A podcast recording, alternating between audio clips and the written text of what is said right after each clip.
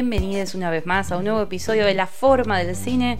Esta vez va a ser nuevamente un episodio muy personal porque voy a hablar ni más ni menos de dos películas de un creador nacional argentino, bien argento de Ramos Mejía, el señor Damián Cifrón, y ese va a ser el punto en común de estos dos films del día de la fecha.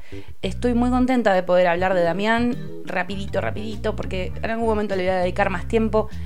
Creo que fue uno de los primeros directores argentinos que me hizo creer en el cine nacional, allá lejos hace tiempo, en el año 2002, cuando la televisión argentina mostraba y pasaba los simuladores, creo que eran todos los jueves, y era como una especie de respirador para nuestra sociedad que estaba eh, muy complicada.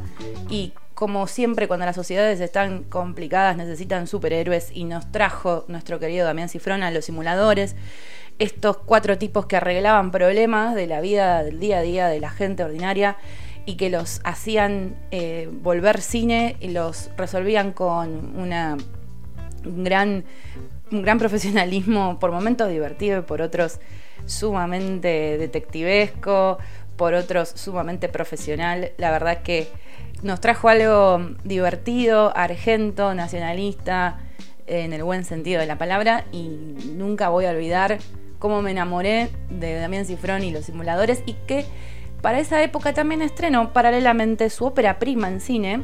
Simuladores era una serie que se emitía por Telefe, hubo dos temporadas, esto, En el fondo del mar, era su primer película y se llamaba En el fondo del mar. Eh, fue presentada en el Festival de Mar de Plata, hizo ruido, estaba protagonizada por Daniel Hendler, por Dolores Fonsi, con algunos cameos de famosos bastante conocidos eh, para el día de hoy, porque sinceramente estas películas siempre tienen gente que no, no son, no hacen tanto ruido. Un poco para extender el mismo universo de los simuladores nos trajo a Jorge Delí, a Diego Peretti, Alejandro Fiori, haciendo algunos cameos divertidísimos con algunos chistes. La verdad que la película al día de hoy me sigue pareciendo un producto fresco, original. Se trata de la historia de Toledo, que es un estudiante de arquitectura, que tiene un proyecto muy particular, un hotel submarino, eh, y tiene problemitas de celos. Está obsesionado todo el tiempo con su novia, que la encarna Dolores Fonsi. Y eh, efectivamente un día descubre que todo lo que fantaseó existe. Ella está con otro tipo, que lo encarna fantásticamente el señor Gustavo Garzón. Y eh, él empieza a perseguirlo. Es muy eh, divertido todo este, esta persecución. Eh, la verdad que cómo se lleva el misterio es trágico y divertido al mismo tiempo. Generalmente los elementos trágicos y divertidos y simultáneamente puestos en sus pelis están en toda su filmografía, la de Damián Cifrón. Y a mí me parece que sigue siendo una película que tiene un montón de elementos que no, no vi en el cine argentino a menudo. Y algunos que otros guiños también a, a lo que fue el Eternauta, ¿no? Ahora que efectivamente vamos a, verlo en pantalla cuando Netflix nos lo traiga. Eh, bueno, solo basta ver la portada y. pero desde un lugar metafórico. Esto no es una película de ciencia ficción. La recontra, recontra recomiendo, seguro la van a encontrar por eh, Cinear, que es nuestra plataforma gratuita. Se hacen un usuario y pueden ahí acceder a la película por Dios, Daniel Hendler, qué bien que está en esta peli, me hace reír mucho. Hay diálogos que no se me pueden ir de la memoria. Daniel Hendler es un personaje súper maniático. Hay un momento en el que él ordena tostadas, que es muy gracioso cómo las pide.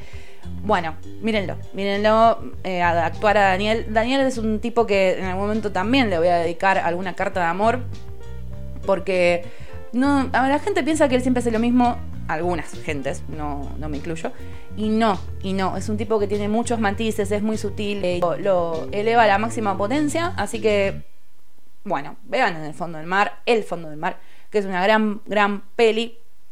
Y antes de empezar a hablar de la próxima peli, que es Misántropo, quiero mandarle un beso enorme a Virginia Laviano, nuestra barbitecista, nuestra compañera, que hizo algo muy importante por, mí esta semana y nunca la voy a olvidar, nunca voy a olvidar ese gesto. Y además a ella le gustó mucho la peli de la cual voy a hablar. Eh, y me recomendó que vaya al cine con ahínco y yo fui porque lo dijo ella. Así que le mando un beso enorme. Te quiero mucho, Vir. Em, vamos ahora a hablar de otro de los films que voy a recomendar de Damián Cifrón. Y ustedes van a decir, che, pero ¿por qué no hablas de Relatos Salvajes? Mm, porque Relatos Salvajes se vende sola, porque le fue súper bien. Y la verdad no es la película que más me gusta de Cifrón, sinceramente. Creo que sí me gusta que la haya producido Almodóvar, sí me gusta eh, que él creo que eh, consiguió un buen presupuesto y se puede ver lo que puede hacer con las cámaras. Creo que las propuestas visuales que él y los planos que él siempre propone son geniales.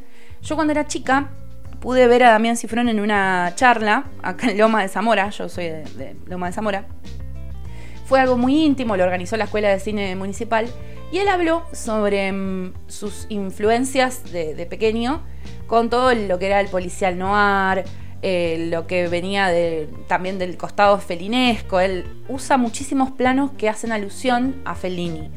Y bueno, este es el puente ideal para que me ponga a hablar de la peli que viene luego de Relatos Salvajes y que está en cartelera todavía. Si la sacan, no hay problema, probablemente la encontremos en plataformas pronto, que es Misántropo, una película policial que, digamos, mm, lo curioso que tiene para, para nosotros es que está hecha en Estados Unidos íntegramente, eh, producida por Shailene Woodley, que la protagoniza, junto a Ben Mendelssohn.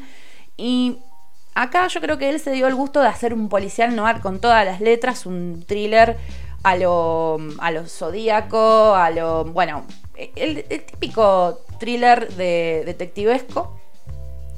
Eh, es súper oscuro, eh, pasa en Baltimore, ya con eso les puedo decir un, montón de cosas. Y eh, arranca una noche de año nuevo, eso me encanta, me encanta porque le da como masividad, universalidad, esta cosa de sentir que estás en una fecha que nos atraviesa a todos siempre como nos moviliza mucho el cambio de año. Y empieza con el ataque de un mm, asesino que logra hacer como una especie de golpe de múltiples muertes de personas que tienen en común ser gente ordinaria. No hay un patrón. Es completamente em, despistante para las, para las autoridades. Hay eh, un FBI que no sabe por dónde empezar a hacer esta investigación. Eh, una Shailene Woodley que encarna a una detective que está como muy, muy abajo de las cadenas de mando. Es una policía y eh, que tiene muchísimo talento, muchísima intuición y el vínculo entre el personaje de Shailene y Ben Mendelssohn que son los protagonistas, está muy interesante porque tiene que ver con esto de em, quién tiene más instinto ante una situación insuscitada eh, y completamente novedosa para la policía, para las fuerzas policiales. Eh, creo que la oscuridad que tiene ella le da como cierta profundidad a la historia, no es una historia más de un asesino más, es un asesino muy particular, con problemas mentales.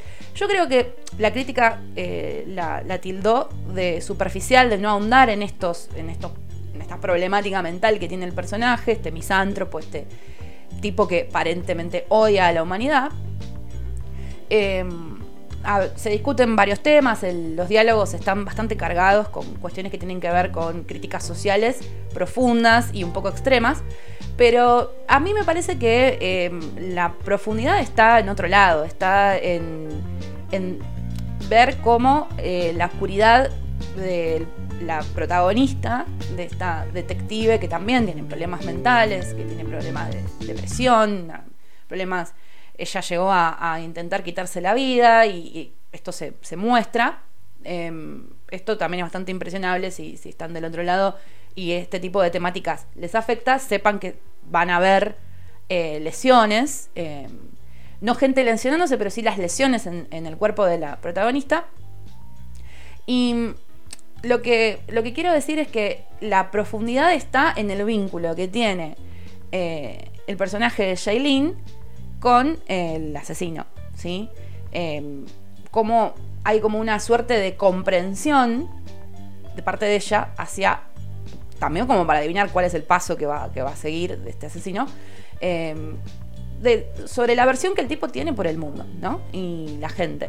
Así que, bueno, este vínculo oscuro y esta historia violenta y densa y preciosamente filmada es la que les recomiendo. Eh, voy a cerrar acá em, este forma del cine porque estoy trabajando en otros guiones de especiales y tengo poquito tiempo. Así que espero que puedan verlas y que lo disfruten y se diviertan y que vuelvan prontos.